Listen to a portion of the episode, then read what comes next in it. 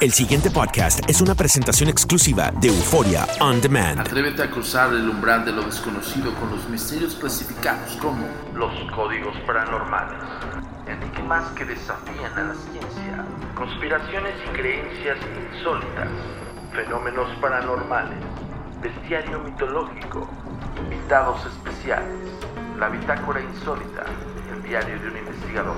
todo esto y mucho más por univision.com con Antonio Zamudio. Comenzamos.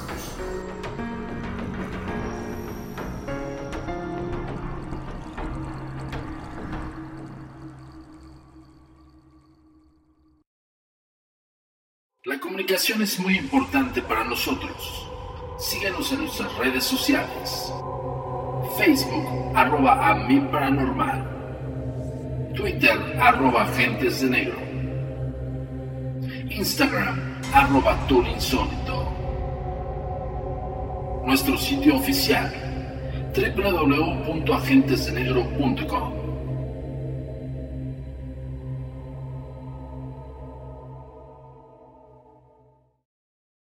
Hola, ¿qué tal? Bienvenidos una vez más a Códigos Paranormales, los podcasts de lo desconocido a cargo del servidor y amigo Antonio Zamudio, director de la Agencia Mexicana de Investigación Paranormal, por supuesto los agentes de negro. Esto es traído como cada semana hasta ustedes por univision.com y por Forium Demand. Pues bueno, eh, desafortunadamente las noticias están haciendo mella de todo el mundo y los, eh, las contingencias sanitarias están siendo cada vez más frecuentes. Y pues bueno, lo que queremos decirles por favor que no se presten al pánico, no hagan compras de pánico. Eh, sabemos de antemano que pues bueno, también hay muchísima mala información allá afuera. Y estoy hablando del coronavirus, eh, es probable, es muy probable que ya estén trabajando sobre una posible vacuna. Hasta el momento eh, nos hemos informado por parte de otros medios de comunicación que, que China está eh, a punto de encontrar la vacuna, entre otros países también, pero también se está gestando muchísima incertidumbre y a su vez también, pues bien, tratamos de prevenir todos. Yo he creado un hashtag que se llama Cuidémonos todos sin miedo. ¿Por qué? Porque tiende, eh, las personas tienden a pensar que estamos en un inminente apocalipsis. Y no es así, señores. O sea, digo, de alguna manera eh, el ser humano ha combatido una cantidad descomunal de enfermedades, de virus, de virus mutados, e incluso virus eh, diseñados genéticamente para cuestiones bélicas. Desafortunadamente el ser humano tiende a destruirse a sí mismo. Entonces lo que les pido de la manera más atenta desde mi trinchera es no caigan en pánico, si sean precavidos, como dicen eh, la distancia sana, una distancia sana, no evitar aglomeraciones y bueno, un sinfín de, de, conceptos que, que, la propia Organización Mundial de la Salud y la Organización Panamericana de la Salud está difundiendo. A su vez también de cada gobierno, pues bueno, lo maneja a su manera, como también en otros países, eh, pues bueno, lo están tomando de una manera más tranquila. En México, eh, hasta el momento, hay en la Ciudad de México 20 casos confirmados, confirmados vía totalmente la Secretaría de Salud eh, en el, con base a, la información que ha arrojado incluso la jefa de gobierno de la Ciudad de México y prácticamente son 82 casos confirmados en México. Eh, las cifras en algún momento quieren variarlas.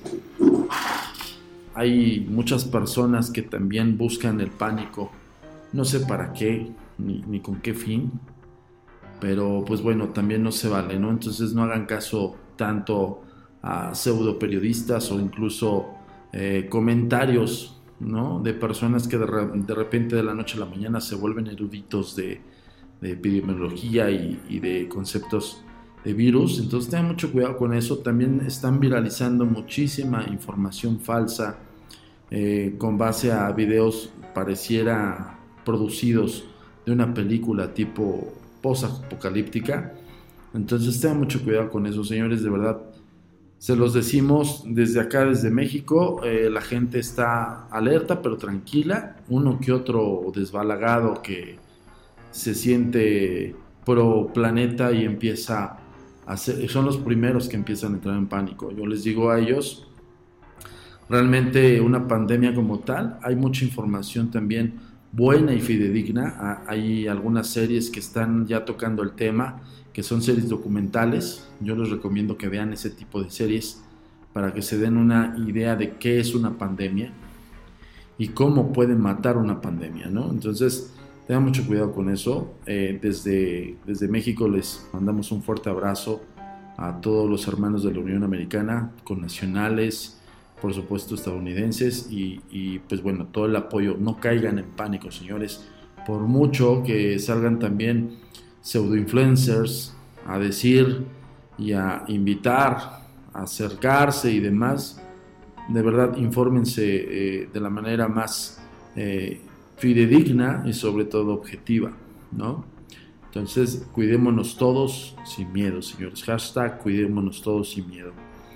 Y pues van a ver que vamos a, vamos a evolucionar esto porque el ser humano desafortunadamente eh, ha tenido muchos embates y siempre ha sobrevivido. Entonces, no va a ser la última ni la primera vez. Entonces, eh, pues bien, vamos a iniciar eh, los códigos paranormales. Hoy vamos a tocar otro tema. Eh, con base a una persona, una gran amiga, una gran colega, una chica en la cual algo se le manifiesta y de ese tiempo en adelante incluso ha trabajado con gobierno, eh, el gobierno de su país, ha descifrado casos. Eh, ella no se ostenta enteramente como psíquica, no enteramente como psíquica, más bien es una persona que se dota eh, de estos poderes sobrenaturales y lo hace para ayudar a la gente. De verdad que es de las pocas personas que nosotros conocemos y que es totalmente fidedigna y totalmente objetiva. Yo les voy a dejar eh, la entrevista que le realizamos en la Agencia Mexicana de Investigación Paranormal y escuchen con atención. Eh, da un dato un poco preocupante después de todo lo que estamos pasando para el continente americano. Esta entrevista se realizó eh, mucho antes de que el coronavirus estuviera en boca de todos. Estaba apenas iniciando el asunto no quiero decir con esto que profetizó esto específicamente, sino arrojó unos datos posteriores al mes de abril. Entonces pongan mucha atención. Hoy por hoy eh, también se está hablando mucho acerca de Nostradamus. Sí, evidentemente en una de sus cuartetas habla de una de las, este, de las profecías de las cuales habla acerca de los gemelos y, y la corona y todo este asunto. No siento también que es muy vago la interpretación de cada persona en la cual puede arrojar o puede decir que evidentemente estamos hablando de la profecía de Nostradamus. Eh, también habla Nostradamus de que va a haber mucha paz. Entonces yo me quedaría más bien con eso. Antes de, de separarnos, creo que también esto nos está ayudando a unirnos, ¿no? A unirnos como seres humanos, porque ahora nos toca sobrevivir a los seres humanos. Entonces, Ahí se los dejo de tarea. Y vamos con la entrevista. Pon mucha atención. Colócate tus cascos o los audífonos y pon mucha atención. Ok, ya estamos grabando. Eh, ¿Te presentas, por favor? Hola, mi nombre es Alejandra Noemí Martela. Soy un visor remoto, psíquica, penalizadora, investigadora y tengo 47 años.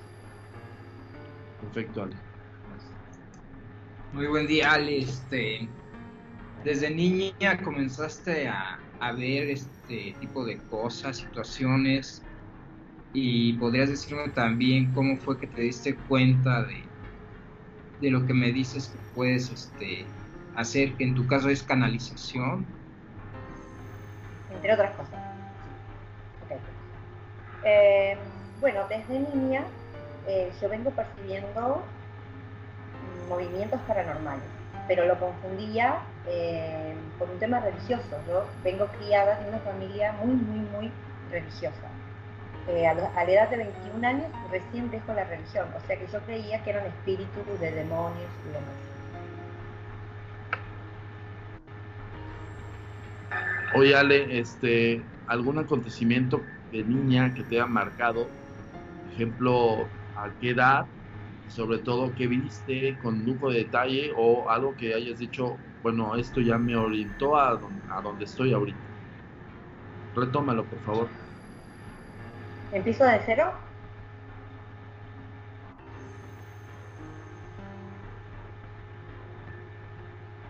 Perdón. A ver, a ver, va de nuevo. Todo de nuevo, ok. Sí, la pregunta es la siguiente, no, no, no lo que ya nos dijiste. La pregunta es si en, ese episodio de niña que dices, yo lo confundía con la religión y cosas así, exactamente que nos narres qué fue lo que viste, ¿no? Sí, o sea, si sufriste algún fenómeno o algo. Bueno, y lo que me hizo eh, darme cuenta que no, que no era demonios, espíritus, sí me sentía observada, o sea que sabía que alguien me estaba mirando, pero eh, lo que me llevó a este camino es, mm, digamos, no tenía el mejor trato de parte de mi madre y ese enojo hacía que las cosas, por ejemplo, los cuadros o cosas pasaran, eh, volaran o cayeran y entonces, este, bueno, empezaron a como a tenerme miedo. Al día de hoy eh, yo tengo no tengo la entrada a mi casa porque ellos consideran que eso tengo cosas como del demonio. Entonces, eh, bueno, estando ahora en televisión y viendo que yo ayudo a fuerzas policiales en casos de búsquedas y, demás, están como aprobando eh, esto y como que les da intriga, ¿no? Es como que se dan cuenta que no tiene que ver con lo religioso, sí con la espiritualidad, porque me considero una persona muy espiritual. Este, Ale, mira, por lo que habíamos, se había platicado anteriormente, nos comentabas de que has vivido fenómenos este, ufológicos, ¿no? Quisiera saber si desde niña también te, te ocurrían esos sucesos y si crees que era relacionado a lo demás que te ha ocurrido. Ok. Bueno, y de niña yo, como digo, al principio me sentía todo el tiempo observada. Lo que hice cuando dejé esta religión a los 21 años es como pactar con el diablo, porque me, no conocía otro mundo. Entonces me decían como que iba al mundo de Satanás. Entonces pacté de que no me lastimara, que yo no iba a volver a leer la Biblia. Eh, con el tiempo hoy comprendo que estas entidades y este acontecimiento ufológico siempre estuvo conmigo, es decir, ellos desde que nací estuvieron observándome y acompañándome. Que esos, esos seres, eh, la gente hoy les llama demonios o espíritus, pero son, son seres que están cohabitan con nosotros, pero en otra dimensión, y que están todo el tiempo interesados en nuestros acontecimientos, en lo que hacemos. Y que cuando nosotros mostramos interés, ellos dan un paso más también y se acercan. Hoy sé cómo se llaman, eh, sé que tienen una vinculación con lo religioso, es decir, la religión les puso forma, pero hay piedras este, en Sumeria eh, que hablan sobre ellos. Son los Anunnakis o los venidos del cielo. ¿Cómo sabes que son de otra dimensión? ¿Se han comunicado contigo directamente? Este, ¿Te han dicho directamente de qué dimensión es? ¿Algo así? Sí. Eh, ¿Cómo es que llegué a comunicarme con ellos? Esto es un periodo muy largo, de mucho conocimiento. Eh, lo que hice es empezar a buscar investigadores renombrados, serios, a través del mundo, como, bueno, como Antonio Zamudio, que me pudieran explicar cosas que yo no entendía y así estuve horas y noches molestándolos y preguntándoles este, que me explicaran una y otra vez. Empecé a buscar información que a veces me daban ellos y sola, digamos, este, traté de eh, buscar mi forma de conexión y lo logré. Eh, yo tengo las voces de ellos grabados, puedo diferenciar la voz de un muerto, que es como nosotros, y la voz de los seres, que es electrónica. Y me doy cuenta su buena voluntad, porque me lo repiten como 40 veces, porque a veces no me, me resulta difícil entender la frecuencia, ¿no? He ido inclusive a una persona muy importante acá en mi país, que tiene un, un mega estudio de grabación, que graba con los mejores cantantes de mi país, y hemos amplificado, ellos, tienen todos los programas para separar las voces y repetirlas horas y horas y perfectamente dicen, en especial una entidad que es azul, que tiene los dientes de tiburón y saca la lengua, así como la diosa Kali, y me dijo su nombre y ese nombre existe, quedamos flipados mal. Entonces, este, ahí empecé, al decirme ellos el nombre, supe dónde empezar a buscar información. Y comencé a hilvanar información y hoy es como que, no sé cómo explicar, siento que son mi familia y hasta siento celos de mostrar sus fotos por respeto a ellos. Así como no me gustaría que se rían de mi mamá o de, mi familia, no me gustaría, me dolería mucho que la gente hable mal y se rían de ellos, por ejemplo. Oye, Ale, eh, en el sentido, por ejemplo, cuando tú hablas de que se ven como Adiós a Cali. Bueno, en un inicio yo recuerdo cuando te acercaste con nosotros, nos mostraste algunas fotografías. Cuéntame ese episodio, por favor, cómo lo tomaste, qué pasó, por favor. Ok. Voy a hablar en este caso de los primeros contactos que yo pude verlos, porque los contactos siempre existieron, como digo, desde niña. Ellos creo que me, siguen observando, pero cuando es que yo perdí el miedo? Es cuando fue el acercamiento Mm, el acercamiento físico. Y digo físico porque ellos pueden condensar la energía y, ver, y dejarse ver al punto de poder fotografiarlos y no solo que los, los, vea yo, sino que ustedes, a quienes yo se los muestro, también puedan verlo. Tengo inclusive testigos que han estado conmigo sacándome a mí fotos con ellos. Entonces, este, bueno, yo creo que así es, así es. Por ejemplo, hay una foto eh, que en la ropa de ellos tiene este dibujo.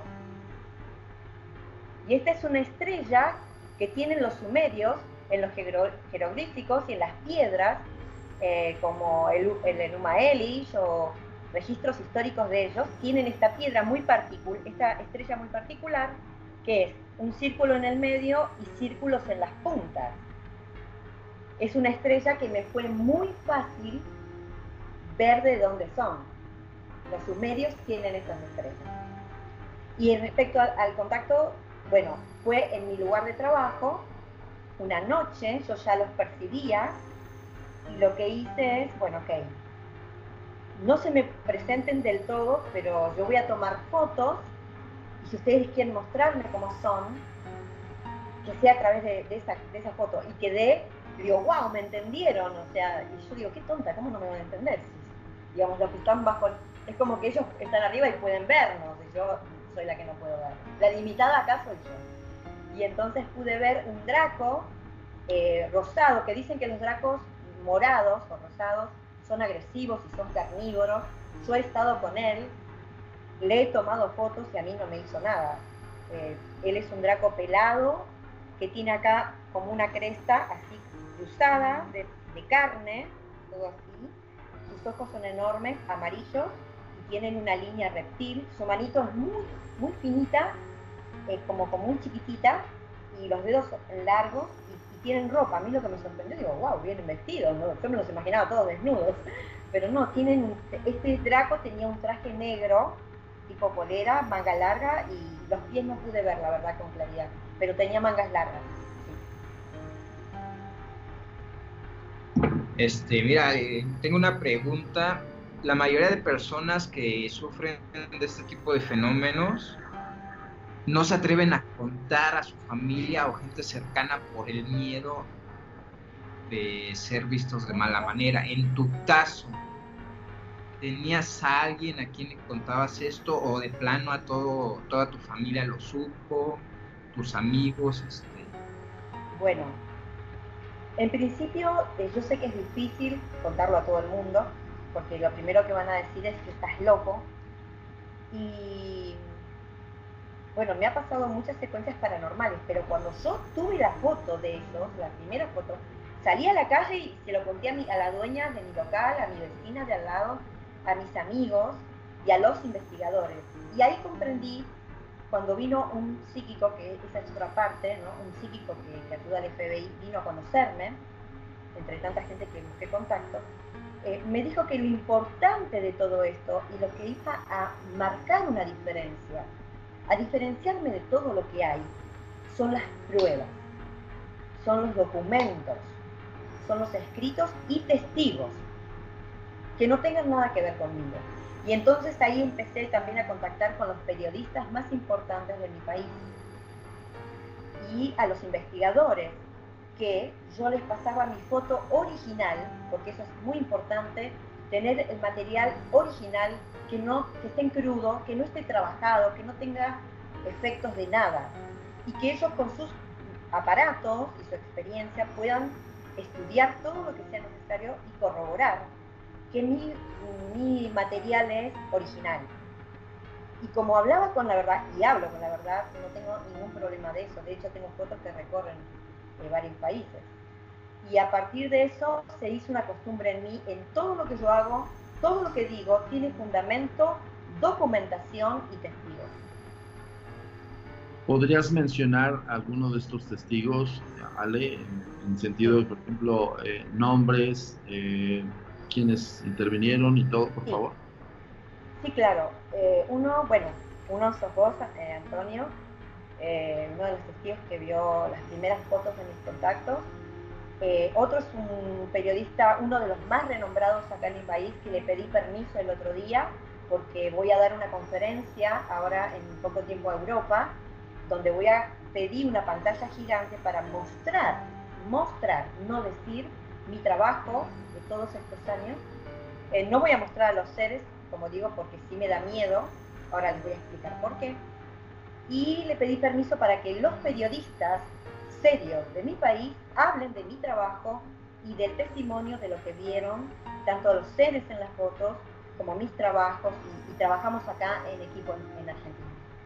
Así que, y él se llama Ricardo, eh, perdón, Diego Ricciardi, él trabaja en uno de los canales más importantes en mi país, que es Crónica HD, él es periodista eh, de noticieros de tu familia alguien más se enteró? Eh, no sé, tu mamá, tu papá, tus hijos, no sé. De mi familia, eh, mm, yo no tengo hoy un trato familiar, digamos, ellos son fanáticos, testigos de Jehová.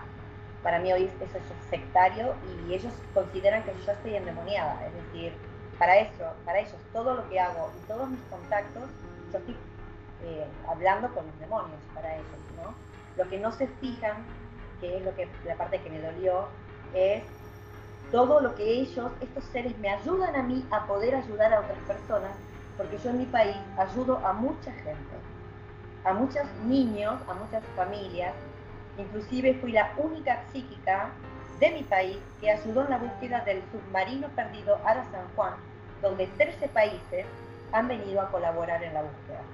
Y yo marqué por primera vez en un mapa real de la Armada Argentina, eh, desde un mapa de escolaridad, un mapa escolar, a un mapa real de la Armada, marqué milimétricamente acertada las eh, longitudes y latitudes de donde se encontraba el submarino.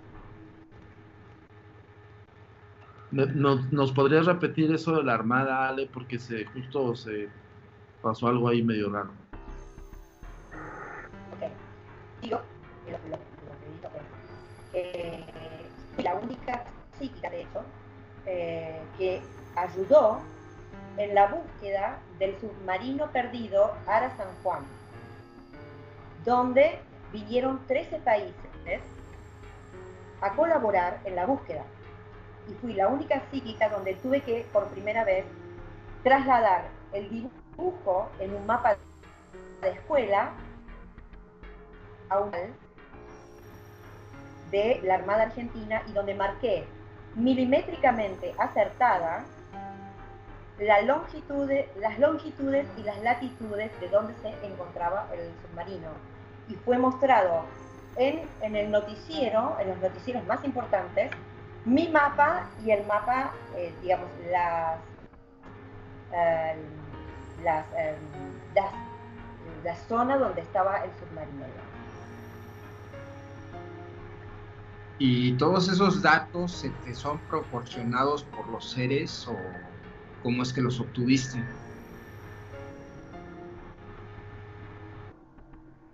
Todas estas, estas habilidades, yo llamo,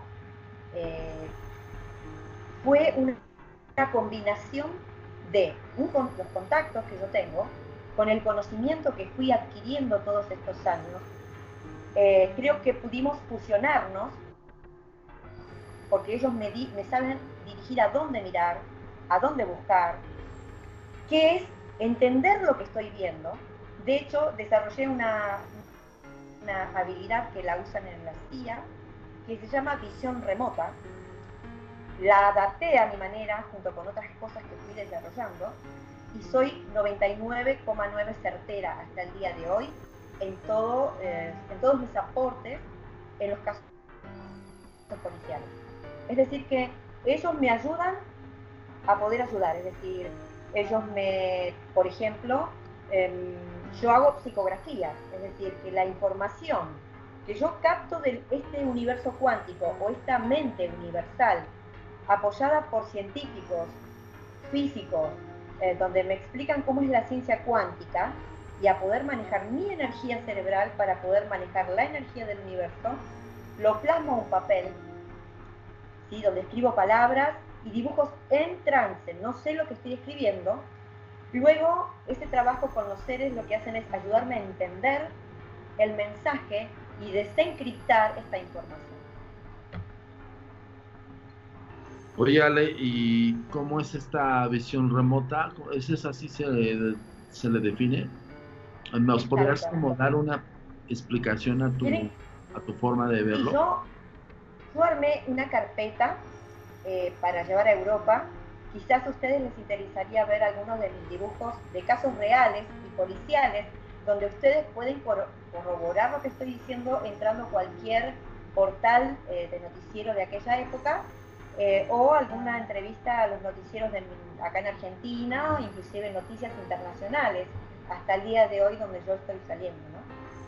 A ver, voy a buscar, por ejemplo, y les voy a, contar también cómo es el sistema que yo, eh, digamos, cómo es el sistema de la visión remota. La adaptación que yo le di, eso no lo voy a contar porque es un secreto que yo quiero hacer una escuela y me han ofrecido, por ejemplo, dar talleres y cursos a las puertas, que así como entrenan perros para las búsquedas, entrenar a personas, porque yo creo que todos tenemos esta habilidad anidada o dormida en nuestra mente y en nuestro ser, que con entrenamiento, disciplina y conocimiento, así como yo lo logré con la ayuda de, ustedes ¿no? y, de periodistas e investigadores, entrenamiento y constancia lo pude lograr y a través de estos años lo que quise en silencio es mostrarlo con hechos. Ahora voy a buscar, si me permiten, eh, es algo improvisado, porque no lo tenía preparado, se me ocurrió ahora, que quizás ustedes puedan ver. Eh, Perfecto, Ale. Todo lo que buscas, eh, mientras te vamos a hacer otra pregunta. Okay. Mira, todo lo que nos platicaste fue en este plano, pero ¿alguna vez te han llevado a su plano? Y si también tienes, si, si te han llevado y tienes dibujos, también sería bueno este, verlos. Sí, lo que quieren, si quieren les puedo hacer dibujos de ellos, de cómo son, pero las fotos no, no los voy a, no los voy a mostrar todavía. Quizás que ellos me permiten sacarles fotos para que yo vaya perdiendo el miedo, porque en un contacto, el último contacto, ellos me dijeron que yo no sea tan temerosa. Lo cual les digo, ¿cómo me observan? Porque a veces no, yo nunca se los dije que tengo miedo, pero es evidente que lo tengo. ¿Por qué? la gente a veces me dice, pero si tenés miedo es porque son negativos. No, es porque soy mujer y también tengo miedo a las arañas y a las cucarachas y no me hacen ningún daño. Es decir, ellos a veces en sus aspectos son de animales y dan miedo porque son de aspecto feo, pero son muy gentiles y son muy, muy delicados. A mí me sorprendió lo delicados que son. Voy a buscar, por ejemplo, este caso. Voy a mostrarles el caso del submarino Ara San Juan, que por eso yo me hice conocida. Yo soy la psíquica del Ara San Juan para, para mi país. Eh, perdonen que salto de un tema a otro. Este es el dibujo. Van a ver mucha escritura porque... Y, la mano se me escribe sola. Es muy, muy loco. Esta es la, escritura. Acá van a ver algunos dibujos. ¿Y cómo es que me hablan a través de los dibujos? Ellos me hablan a través de lo que... Mira, antes de que salga de contexto la pregunta, mencionas que tienen que, te dan miedo no porque sean malos, ¿no? Pero si has, si has llegado a contactar con alguno que sea malo. Y sobre todo que te ha hecho algo, o que por, por qué tú lo defines como malo. O ellos te han dicho, son malos por esto, por favor, antes de que entremos al tema del submarino. Antes de que entremos al tema de las fotografías, que es más técnico, eh, quizás se estén preguntando de cómo sé que, hay malos y que hay buenos eh, y por qué no me hacen daño. Hay mucho, es muy profundo esto, pero bueno, voy a tratar de simplificar. Hay dos linajes. Eh, ¿Y por qué hay cosas, por qué hay, malos? Porque lo vemos en la humanidad, es decir, que la influencia de la energía negativa es la que está reinando hoy. ¿Ok? Es la que está reinando hoy. Ahora, ellos tienen un plan también. Los malos lo saben. Por eso viven entre nosotros, porque algunos son metamórficos lo puedo demostrar, yo Antonio anoche le he mostrado las manos de un ser que sale del agua, porque estos seres con, con quien contacté la última vez son seres anfibios y salen del agua y pueden caminar. Entonces, este, también pueden mutarse a seres humanos. Viven entre nosotros, lo puedo confirmar, lo puedo demostrar, puedo demostrarlo, pero mm, corre riesgo mi vida. Eh, también tengo más miedo a, los malos, que son humanos, y también los seres que están, metamórficos, que parecen humanos y no lo son. Eh, no están interesados en que la gente buena sepa esto.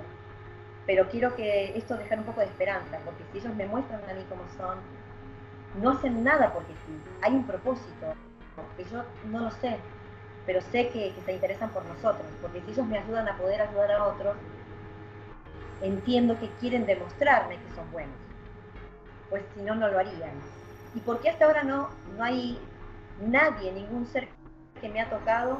Creo que ellos me protegen, creo que soy útil porque aprendí y me ocupé todos estos años de adquirir conocimiento justamente para conectar y armar un vínculo con ellos porque si tanto me seguían, dije, bueno, entonces voy a conocerlos.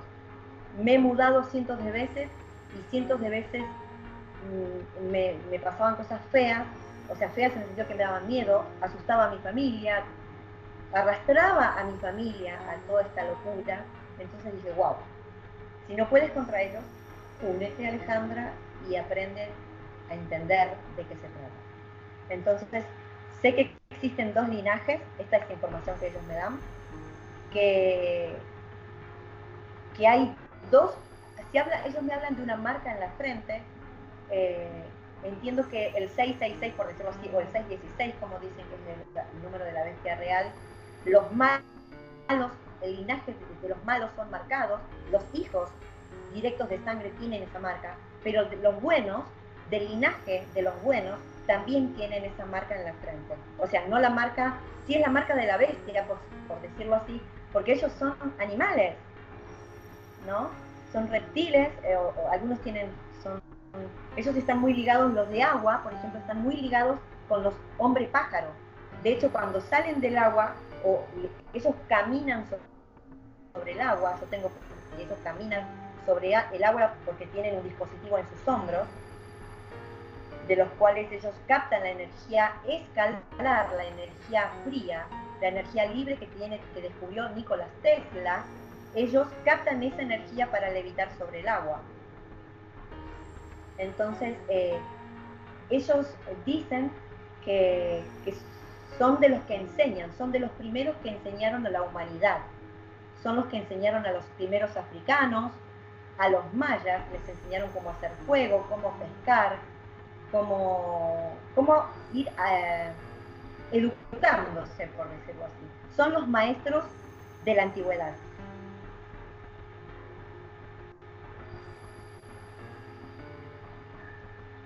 O sea, me estás diciendo que seres reptiles como Quetzalcoatl son parte de, de los que de los seres que están en contacto contigo. Correcto. Sí, porque inclusive hay una hay una hay una entidad que ha salido, que ha estado ahí en mi último contacto, que yo tuve que investigar quién era, pero fue fácil.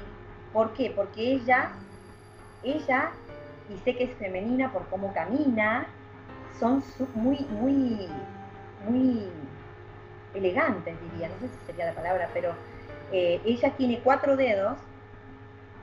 Como las líneas de Nazca, hay seres dibujados con cuatro dedos.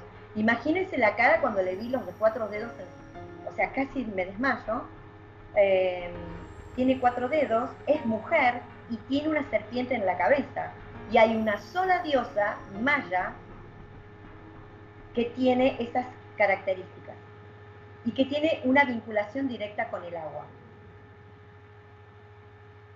Sé su nombre, pero bueno, los que quieran investigar que busquen porque... No, no, claro, no, claro, no. Y aparte es importante que nos arrojes todos los detalles, Ale, porque evidentemente lo que queremos es más información. Ahora, ahora sí retoma lo del... Ara San Juan. Lo de Ara San Juan, por favor.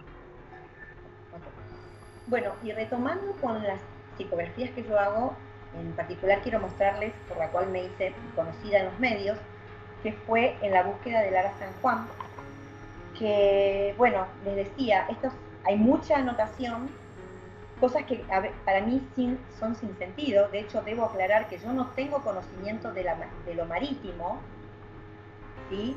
O sea, cuando me hablaban eh, de las coordenadas y hablaban entre ellos, yo para mí era chino básico porque yo no entiendo nada de las leyes marítimas. Pero acá hay una particularidad que uno de los voceros, el vocero más importante del ministro Balbi, o sea, perdón, el vocero Balbi, que era el vocero del ministro, perdón, eh, me aclaró que es correcto, o sea, él aclaró en una reunión que es correcta la información porque yo escribí el número 200. Se los voy a mostrar acá. Escribí el número 200 y él me dijo que era correcto porque el talud continental comienza a los 200 metros. Lo para mí era, es, todo un acontecimiento, ya, yo me estoy acostumbrando, digamos, de que siempre certifican la información, es importante eso, ¿no? Así que, ¿cómo se comunican los seres cuando tengo que mm, desencriptar esto? Por asociación de los ya conocidos. ¿Se entiende? Es decir, ellos me van poniendo información de la cual yo desde mi niñez a hoy vi o conocí o tuve vinculación con algo. Si yo hoy te digo, por ejemplo, pensá en una vaca comiendo pasto, vas a pensar en una vaca totalmente diferente a la mía y en un campo diferente, totalmente diferente al mío, sino que lo vas a asociar con la información que vos ya viviste y conociste. Entonces ellos cuando se comunican conmigo, hacen una vinculación o asociación de lo que yo ya fui adquiriendo. Por eso es que ellos han puesto en mí un hambre y un deseo y desesperación de conocimiento. Yo estoy días y días sin dormir para adquirir conocimiento, porque es la forma de comunicación entre ellos y yo. Eh, y bueno, y después te muestro el mapa, que es un mapa muy de colegio. En este mapa yo marqué un círculo. Este círculo habla del arrastre del submarino, es decir, el submarino fue captado donde yo marqué, pero la corriente marítima lo arrastró fuera del talud continental y por eso era complicado eh, encontrarlo. Yo eso no lo sabía y sin querer yo misma dibujé el, el lugar y el sentido de la corriente marítima. Por eso pudimos buscar. Y después acá marqué en un mapa más grande. Ale, Ale, no seas malita, nada más acerca un poquito el mapa en medio de tu rostro, porque hace rato lo hiciste un para acá.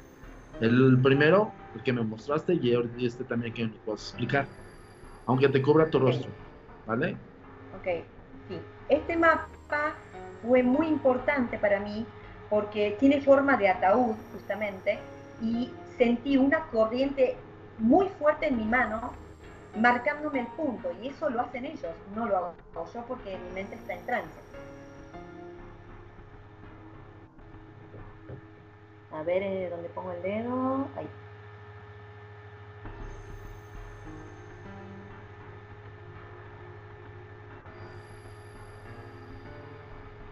Este mapa y esta marca fue seleccionada como una de las cinco más importantes de, las áreas, de todo el, mar que buscaron estos 13 países, seleccionaron cinco áreas, de las cuales una era donde yo marqué. Y era donde se encontraba el submarino. Y por eso, bueno, también este, fui ahí, empecé a ir a los programas de invitada, ¿no? Porque no se podía entender cómo es que yo lo había marcado mucho tiempo antes. Y cosas así, por ejemplo, hablaba, yo hablé de que escuchaba golpes de caños. Y en los relatos, eh, los juicios se han, han comentado que ellos estuvieron horas golpeando los caños porque esa vibración tenía que llegar justamente en los radares. Ese sonido esperaban que lo capten los radares. Y yo hablaba justamente de mi, en la psicografía que escuchaba los golpes de caños.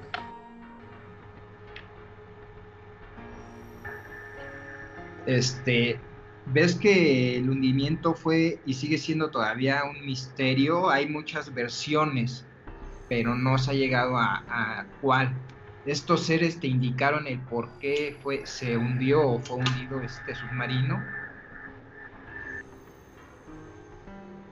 Bueno, respecto a qué pasó después de que terminamos la búsqueda, ya pasó bastante tiempo, todo el mundo se pregunta qué pasó, todo el mundo y le echa la culpa a unos y a otros. Lo cierto es que la causa sigue abierta, entonces los que estuvimos participando de alguna manera en las búsquedas no podemos dar opinión, ¿sí? Para no entorpecer y tampoco hay que, o sea, mi trabajo es ser objetiva de las cosas, ¿sí? Eh, en un principio me ponía a buscar, eh, o tratar de apoyar buscando asesinos, por decirlo así, haciendo dibujos, pero me di cuenta que mi trabajo es solamente aportar cierta información. No, no tengo peso legal, no tengo protección, yo esto lo hago, lo debo aclarar, sin cobrar un solo centavo en todos los aportes y ayuda que he hecho a las familias. Lo hice simplemente para demostrar que esta técnica que yo desarrollé sirve eh, y que trabajando en equipo con las fuerzas podríamos justamente evitar muchísimas cosas eh, y que podríamos ser muy útiles trabajando en equipo. Oye, Ale, entre, este fue uno de los casos más representativos en los que participaste, pero has participado en otros más. Por lo mismo de que estos seres están vinculando contigo y tú eres prácticamente interlocución de ellos, ¿no? Por así decirlo. ¿Qué otro caso que recuerdes fuerte que nos puedas narrar? Otro caso que puedo mm, decirles que para mí fue muy fuerte fue mi primer caso. que la gente que me seguía eh, me contactaron en un caso de secuestro, violación y asesinato de una niña, que esto tomó una connotación internacional, porque por este caso me han hecho reportajes en España, bueno, en México eh, y en, Chile, y entonces, eh, bueno, fue para mí impactante porque hasta dibujé la puerta donde se encontraba la niña. O sea, creo que lo tengo acá, si no me equivoco, les puedo mostrar la puerta que dibujé. Y en mis redes, en mi Facebook, Psíquica Alejandra, pueden ver, mi sistema de trabajo es, hago la psicografía, lo leo al público que me sigue, mando una copia a los periodistas más importantes de mi país y lo que hacemos es una investigación, los que me siguen, los periodistas, y subimos las notas reales más mi dibujo. O sea que nadie puede decir, absolutamente nadie, que yo lo dije después, sino que inclusive unos meses o años antes yo lo dibujé este, perfectamente certera la información, ¿no? Acá tengo, eh, lo puedo mostrar porque esto es algo que ellos eh, ya fueron, es conocido, sus personas, las caras de ellos, ¿no? Eh, pero bueno, la madre, esta es la nena en el cual yo estuve, se llama Anaí Benítez. ¿Sí?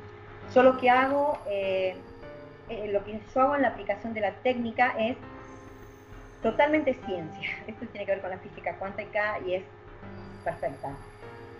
Pongo la información, Anaí, pongo el nombre completo, la fecha de nacimiento y todo lo que sea que guarde un ADN esa persona. Puede ser una foto en papel, puede ser eh, el entrenamiento, que eso es lo que quisiera enseñar en mi escuela. Eh, el entrenamiento es real, con personas reales eh, y de ropa de personas, en este caso de la persona que estamos buscando. Entonces lo que se manda es la mando una señal al, al universo, que es una frecuencia mental, y capto información y lo plasmo a un papel. Ellos también me dan, por ejemplo, los mapas, los mismos a veces familiares o amigos, de la zona donde vive la nena o donde estuvo por última vez. Acá les puedo mostrar otros mapas. ¿sí? Y después comienzo mi dibujo, que son las psicografías. ¿sí? Acá es el dibujo donde estaba la nena secuestrada. Acá es el árbol donde encontraron con que la envenenaron. Yo dibujé el árbol donde encontraron la olla de arroz con que envenenaron a la nena. También puse eh, que donde la encontraban, eh, puse calle de tierra, ¿sí? cancha de fútbol, y en los noticieros, sí. Este, nada más de favor, la hojita, recuerda, aunque te tape la cara para poderla ver bien, eh, nos queda fuera de, Gracias.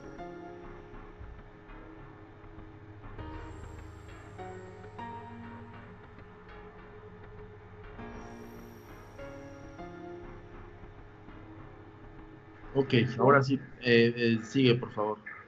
Y también lo que me nos llamó, una cosa que digo, inclusive escribo, escribo frases que luego los, periodistas en los noticieros lo decían. Por ejemplo, puse, descampado, calle de tierra, cancha de fútbol. Y tomaron la foto con unos drones donde se encontró el cuerpo y se ve la única calle y el predio, el periodista mismo dijo, parece una cancha de fútbol. O sea que es impresionante. He dibujado una persona que esto no lo voy a mostrar, he dibujado en, otros casos, eh, la nena desapareció un sábado, yo hice la psicografía. En esa misma semana, el jueves, fue encontrada y el asesino fue al velatorio y yo lo dibujé cómo fue vestido al, velatorio, pero lo dibujé días antes.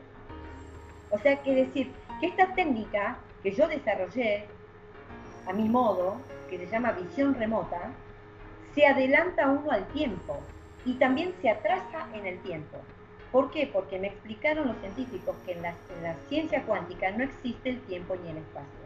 Y los, los acontecimientos se repiten una y otra vez.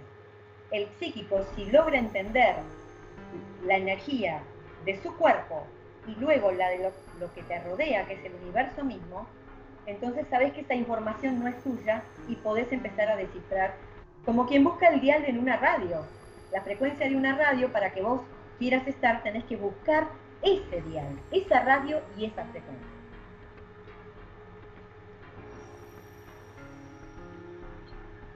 Y Ale, ¿me podrías dar de favor una descripción este, de los seres? Sí.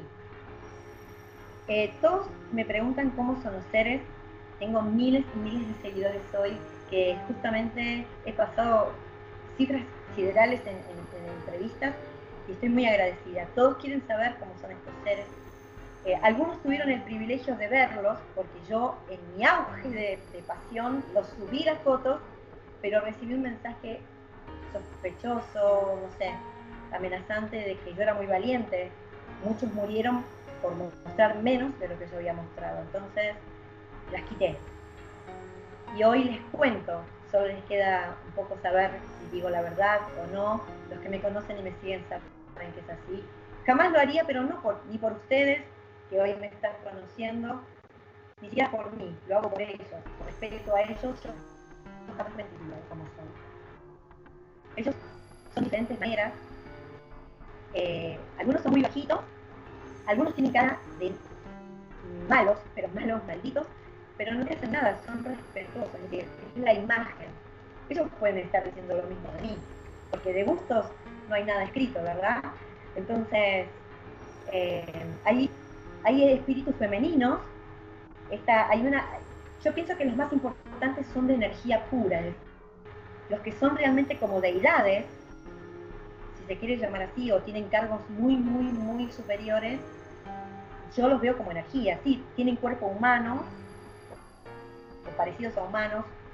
Me han dicho en, otra oportunidad, tu verdad es mi verdad, y, la mano, me mostró su mano y es, como la que yo le mostré a Antonio Zamudio, pero en energía, tanto el, metamórfico como la energía tenían las mismas manos.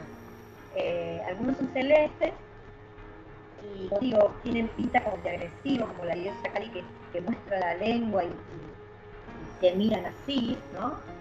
Eh, y están los otros que son como delicados, que su, túnica es blanca, y me llamó la atención este que caminaba en el agua, tiene acá, en el, en el pecho izquierdo, el dibujo de un hombre pájaro y me parece que es como un cóndor, un hombre pájaro color azul. Y siempre en la historia y en la mitología, los pájaros, los hombres pájaros, los dioses pájaro, están relacionados con el enseñar de la palabra, los maestros que enseñaron en el, Egipto a escribir, con el conocimiento. Por eso sé que ellos son los maestros que han ayudado a los primeros africanos, a los mayas, a los mexicanos, a escribir, a, todo el conocimiento que hoy vemos, se lo han enseñado a ellos. Y prometieron en sus profecías eh, nunca más, eh, decir, no irse por siempre, sino irse con ellos y volver. Estos dioses iban a volver y estos dioses están con nosotros, están entre nosotros. Eh, ojalá ustedes pudieran ver lo que yo veo y pienso que este año, escuchen bien esto, este año 2020 va a haber una noticia muy importante de parte de los gobiernos, porque pienso que este año los gobiernos van a, ya lo han reconocido el año pasado, yo lo dije, que a nivel gobierno esto iba a cambiar, que a nivel gobierno le van a dar, empezar a dar seriedad a lo que tanto vienen haciendo los ufólogos, que tienen todo mi respeto, eh, los serios, por supuesto, igual que los investigadores que van contracorriente, asumiendo burlas, desprecios, eh, que hoy estoy yo en ese lugar sin quererlo y por eso los entiendo tanto. Eh, y soy una banderada también de ellos, porque soy la prueba viviente, puedo demostrarlo, pero eh, quiero que me entiendan que así como me ven los buenos, también me ven los malos, y entonces debo cuidar ciertas cosas. Pero ellos existen, ellos están entre nosotros, hay cosas que realmente dan miedo porque el crimen o la maldad es organizada y los buenos somos desorganizados. Y debemos aprender. Este es el momento del aprendizaje, del despertar de conciencia. Me contaron los astrónomos, porque imagínense que yo soy un punto de referencia, la información hoy me llega, me entero antes que los periodistas de, algunas cosas. Eh, yo estoy con esta técnica de visión remota lo estoy aplicando, y escúchenme bien, lo estoy aplicando a los acontecimientos catastróficos. Y estoy demostrando que así como me puedo anteponer a dibujar a una persona o a dibujar un suceso antes que pase, lo puedo aplicar en los catástrofes mundiales. Y si yo pudiera entrenar a personas que hagan lo que yo hago, wow, cuántas cosas podríamos prevenir, ¿verdad? Y estoy utilizando este mismo sistema. Hago el dibujo, hago la lectura, lo digo en público, mando copias a los periodistas y hacemos un seguimiento de los acontecimientos reales. Lo pueden ver obviamente en mi Facebook, ¿no? Yo dije claramente que iba a haber algo muy duro para México. Tengo mucha gente que quiero. Eh, no, me quiero poner a llorar. Pero bueno, es una realidad. A veces nosotros, por no cuidar la tierra, es todo tiene su consecuencia, ¿verdad? El mundo es una espiral, el universo es una espiral, nuestro ADN es una espiral, y si nosotros tratamos mal la Tierra, es lo que tenemos de vuelta, ¿verdad? Un poco. La espiral está volviéndonos, y bueno, ahora algunos buenos pagamos por también los malos. Lo cierto es que tengamos esperanza, porque estos seres se interesan por nosotros, y también por la Tierra más que nosotros. Porque el ego del ser humano piensa que, ay, Dios me va a salvar. No, no somos lo más importante nosotros. No es así. La tierra es lo más importante. Y ellos van a proteger la tierra. Nosotros, obvio, nos vamos a beneficiar de eso también. Eh, hay acontecimientos que van a venir, de los cuales yo estoy preparando. Por favor, como mexicano te pediría que, qué es lo que viste en México. Te muestro la psicografía si querés, de México. De México y California. Te la muestro la psicografía si querés.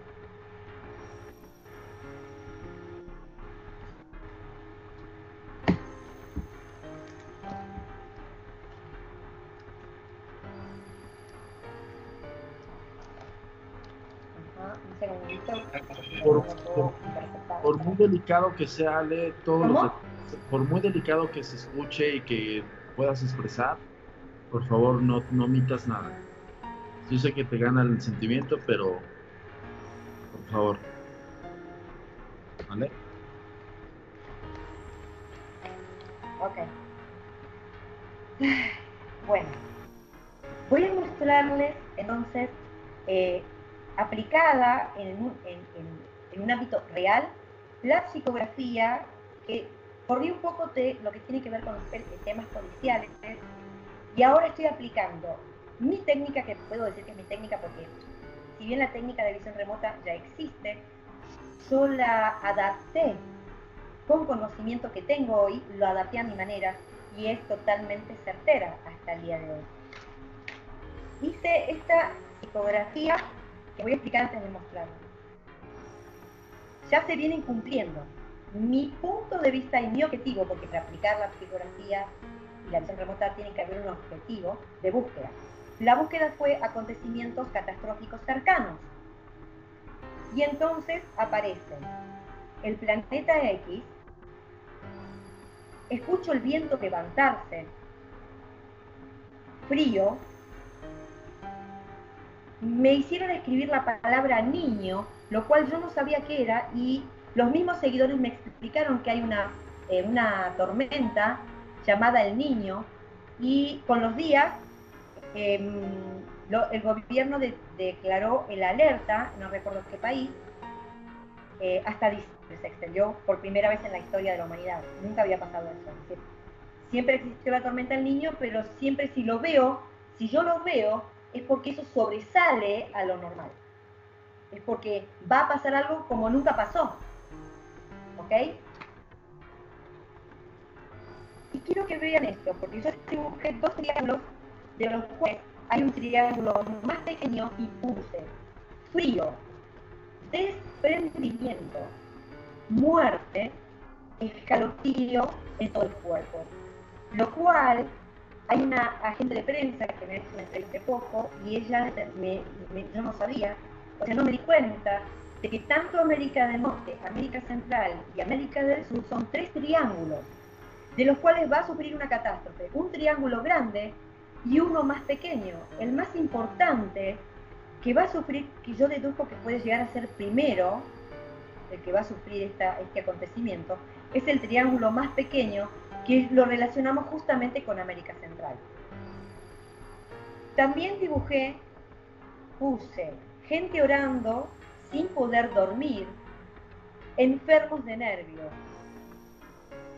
Ruge la tierra amaneciendo de mañana, lo cual me muestra que este acontecimiento va a ser mientras ustedes, la gente de América Central, esté durmiendo de noche o de madrugada.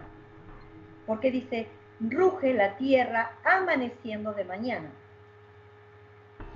También escribí algo que ya se ha cumplido, que dice, Japón, un signo de pregunta, China, otro signo de pregunta, ojos rasgados, escalofríos, y hasta ahora Indonesia y todos los Japón, todos los eh, países de, origen de ojos rasgados han sufrido eh, terribles terremotos, hasta el día de hoy están en peligro por réplicas eh, porque pertenecen justamente al cinturón de fuego, ¿no?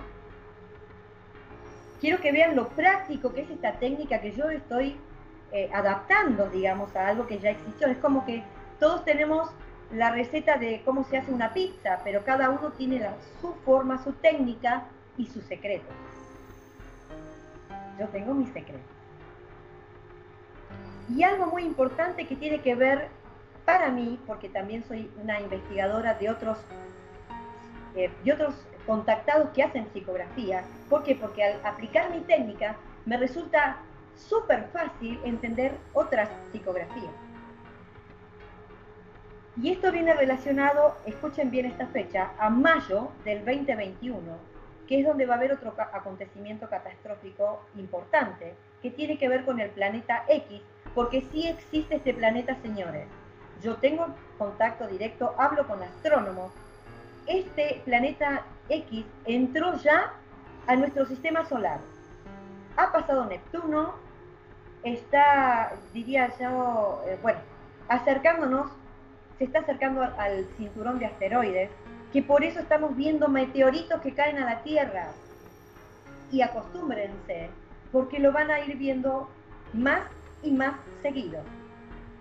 ¿Por qué? Porque este planeta cometa, como han dicho muchos astrónomos, es un planeta que tiene la masa de un planeta, pero tiene la cola de un cometa, que cuando atraviese totalmente el cinturón de asteroides va a arrastrar y cuando orbite la Tierra, porque no va a chocar contra la Tierra, no va a ser destruida la Tierra, los seres no lo van a permitir, pero sí va a orbitar y cuando gire va a dar un coletazo y va a despedir todos los asteroides y meteoritos a la Tierra.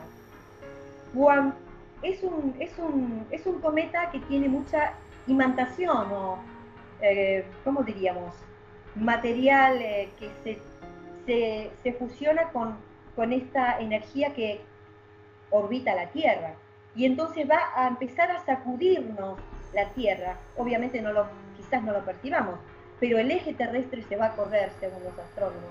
Ya se ha corrido y por eso pude yo determinar fechas, como digo ahora, en mayo del 2021 va a haber un acontecimiento. Así como dije que las profecías de Parravicini se comenzaron, que los mayas no se equivocaron. Chico Xavier no se equivocó, lo que ocurrió, según pude ver y hablar con los astrónomos, el eje terrestre se corrió y se puede demostrar ese acontecimiento, porque existe la fecha que se corrió. Y al correrse el eje terrestre, la frecuencia de la Tierra cambió. Y por ende, las horas, el uso horario de nuestro día cambió. Por ende, el calendario cambió. El día no tiene 24 horas, señores, no lo tiene más. El día, nuestro día, tiene 16 horas. Y por eso tenemos la sensación de que el tiempo corre y que no nos alcanza el día para hacer todo lo que queremos hacer. Por eso es que no se equivocaron los mayas, no se equivocaron los, profetas, simplemente se corrieron por un tema biológico, se corrió el calendario, es simplemente eso, pero todo lo que dijeron va a ocurrir. Ahora, este acontecimiento, ¿por qué digo y hablo de un gran terremoto y volvemos al tema de México? Y miren cómo qué sabios que son los hacer eso. Me hicieron dibujar un número 7 que dice, recuerdos, nostalgia del, del pasado por lo llorado. Por lo, perdón, lo llorado. Nostalgia, recuerdos del pasado, lo llorado. Y me hicieron dibujar un número 7 que se los voy a mostrar.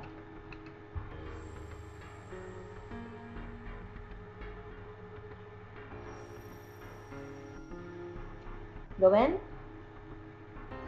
Sí, lo vemos. Ok. Ahora, ¿qué quiere decir este 7? ¿Qué es lo que todavía no se cumplió? Cuando empezamos a investigar el significado del 7, eh, la numerología del empezamos a leer la Biblia. ¿Por qué? Porque tengo una seguidora que es muy católica y me dice, en la Biblia el 7 tiene que ver con la séptima copa de la ira de Dios. Cuando yo entro a buscar el capítulo que habla sobre la séptima copa, porque habla, en mi psicografía me viene a la mente un siete de copas, debo aclararlo. Entonces asociamos el siete de, copas de la Biblia con el siete de copas que yo dibujé. Cuando entramos a buscar en la Biblia, la séptima copa de la ira de Dios,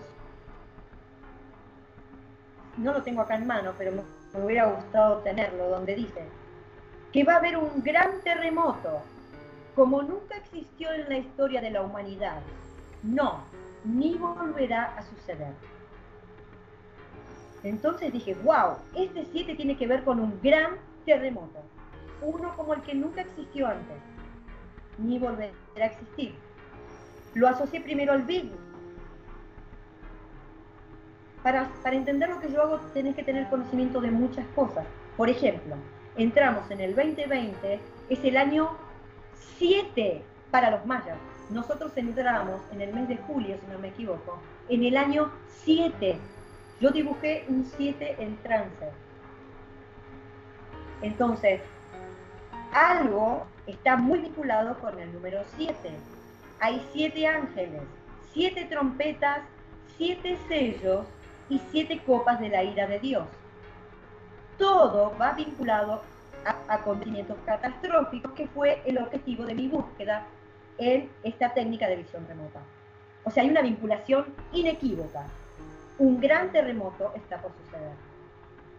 Ahora, esta energía del 2020 es una energía de justicia y también donde todo lo que está oculto va a salir a la luz, donde todo lo que esperas no es lo que va a suceder, sino que va a suceder lo que no esperaba. Por eso yo esperaba que todos esperamos la falla de Cascadia. No, no va a ser la falla de Cascadia, sino que va a ser una falla que no esperemos. Y va a suceder cuando no lo esperemos, cuando diga todo el mundo, ay, todos mintieron, vieron que no era lo que decían, que no es como, como pasó. Porque esta es la energía del 2020. Las cosas van a suceder cuando menos, cuando y en el lugar que menos esperan. Este, tengo una pregunta, ¿eh? Tus visiones, este, tus trances, ¿tú entras en el momento que tú lo deseas o llegan a ti de, de la nada? Ok, ¿cómo yo logro entrar en trance? Para eso tenés que tener conocimiento de tu mente, de la mente biológica, de la mente espiritual y de la mente científica, porque todo eso somos nosotros. Me contactaron, digamos, yo tuve un entrenamiento de personas que obviamente ellos separados formaron en mí uno solo.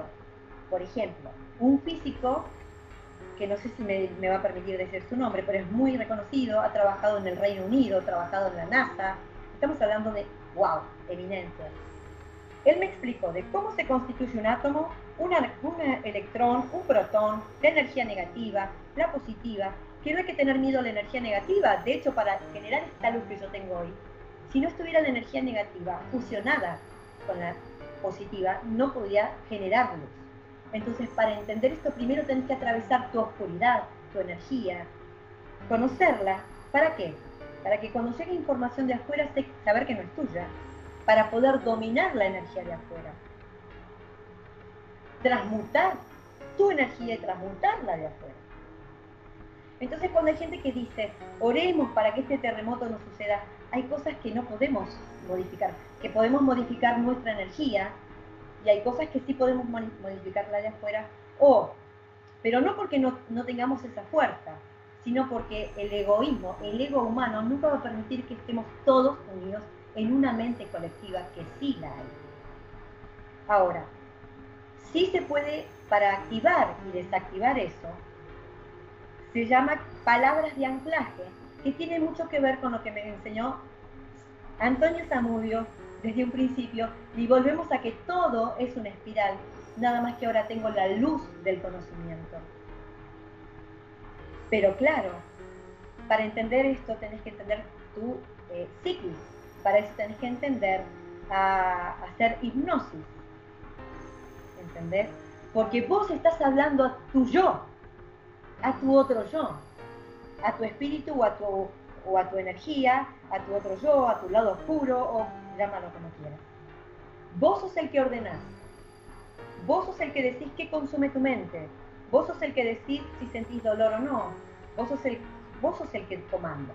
Entonces vos le vas a dar la orden de que vas a resetear tu mente. El que no tiene mente abierta jamás va a lograr lo que estoy diciendo en este momento. Es decir, si vos en este momento me estás escuchando y tenés y estás formando un preconcepto de mí, empezaste con el pie izquierdo. Porque para entender y entrar en este canal, tenés que entender que lo que no se puede mm, especificar, lo que no puedes tocar, también existe. ¿no? Entonces, bueno, así es como activás y desactivás por medio. en el caso cuando lo hice con Antonio Zamudio, él me decía, bueno, voy a contar hasta tres y tu mente va a relajarse, por ejemplo. Entonces, por medio de órdenes y una, tal vez no palabra, puede, puede ser una actitud de anclaje, un tic, un movimiento, algo que active y desactive esa técnica que yo desarrollé y adapté.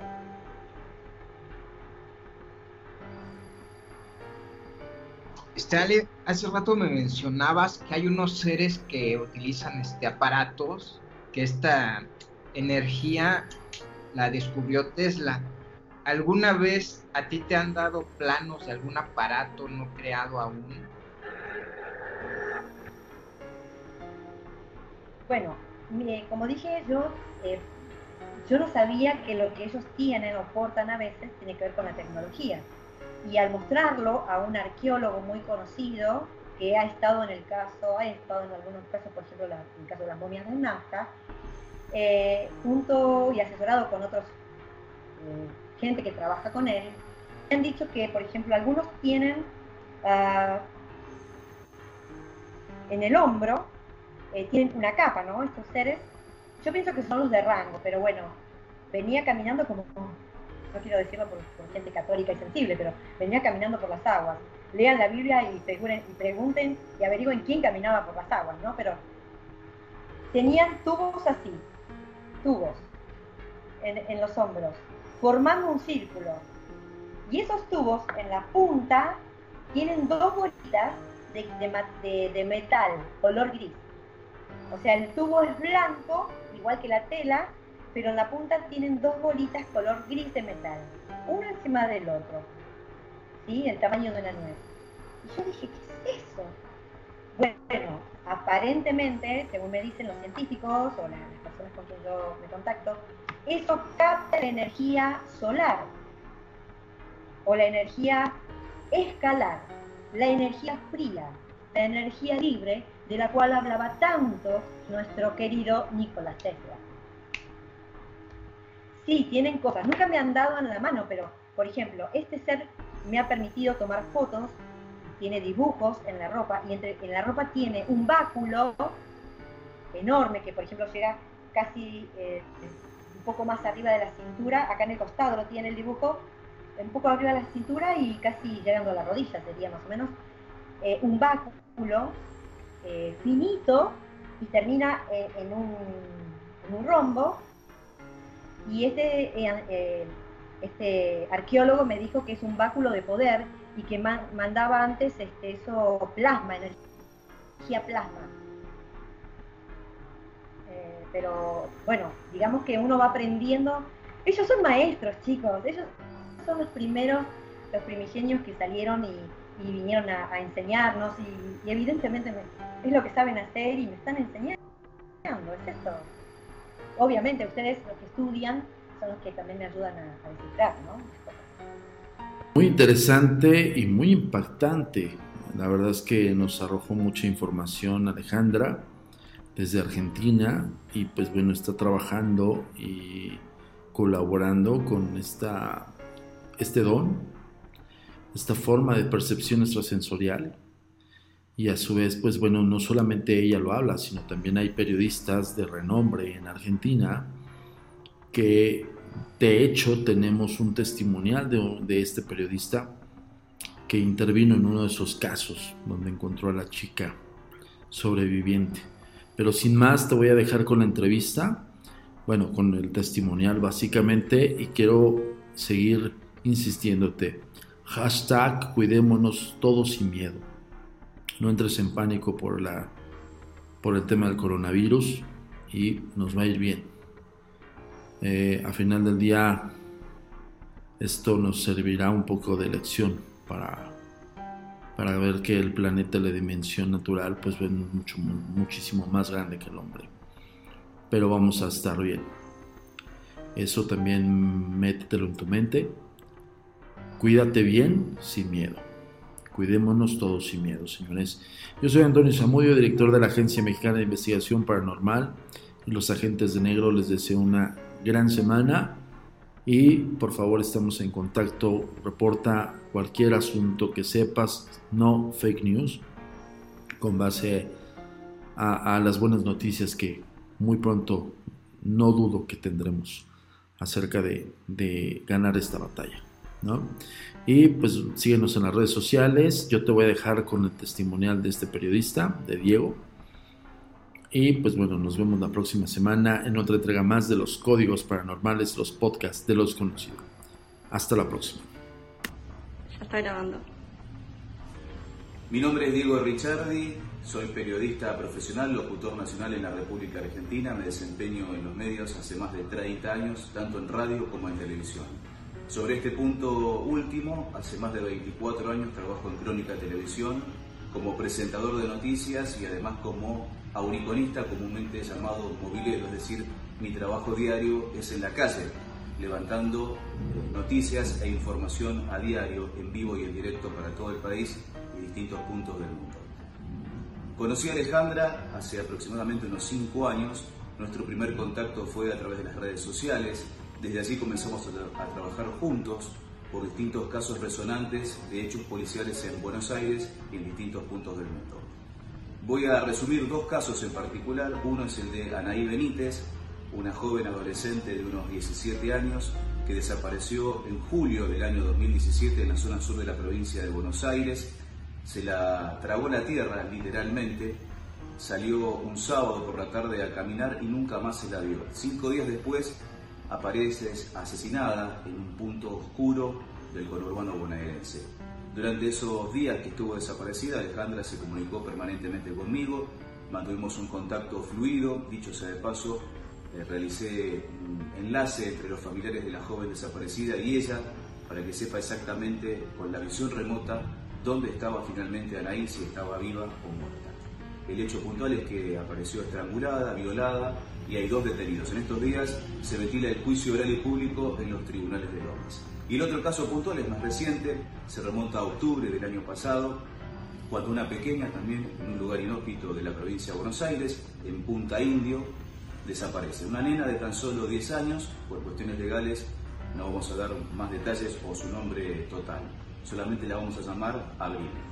Abril desaparece, se la traga también la tierra, comenzamos a trabajar con Alejandra hasta que me da el lugar exacto dónde podía estar esta pequeña sana y salva y con vida. Dicho sea de paso, apareció tal cual ella contó y anticipó, embarrada y estaba alojada en la casa de unos vecinos. Finalmente, estas dos personas se quebraron, fue primicia de nuestro móvil, allá por octubre del año 2019. Finalmente la nena apareció y estaba exactamente en el lugar donde ella indicó con su trabajo diario. La comunicación es muy importante para nosotros. Síguenos en nuestras redes sociales. Facebook, arroba a mi paranormal. Twitter, arroba agentes de negro. Instagram, arroba insólito. Nuestro sitio oficial, www.agentesdenegro.com.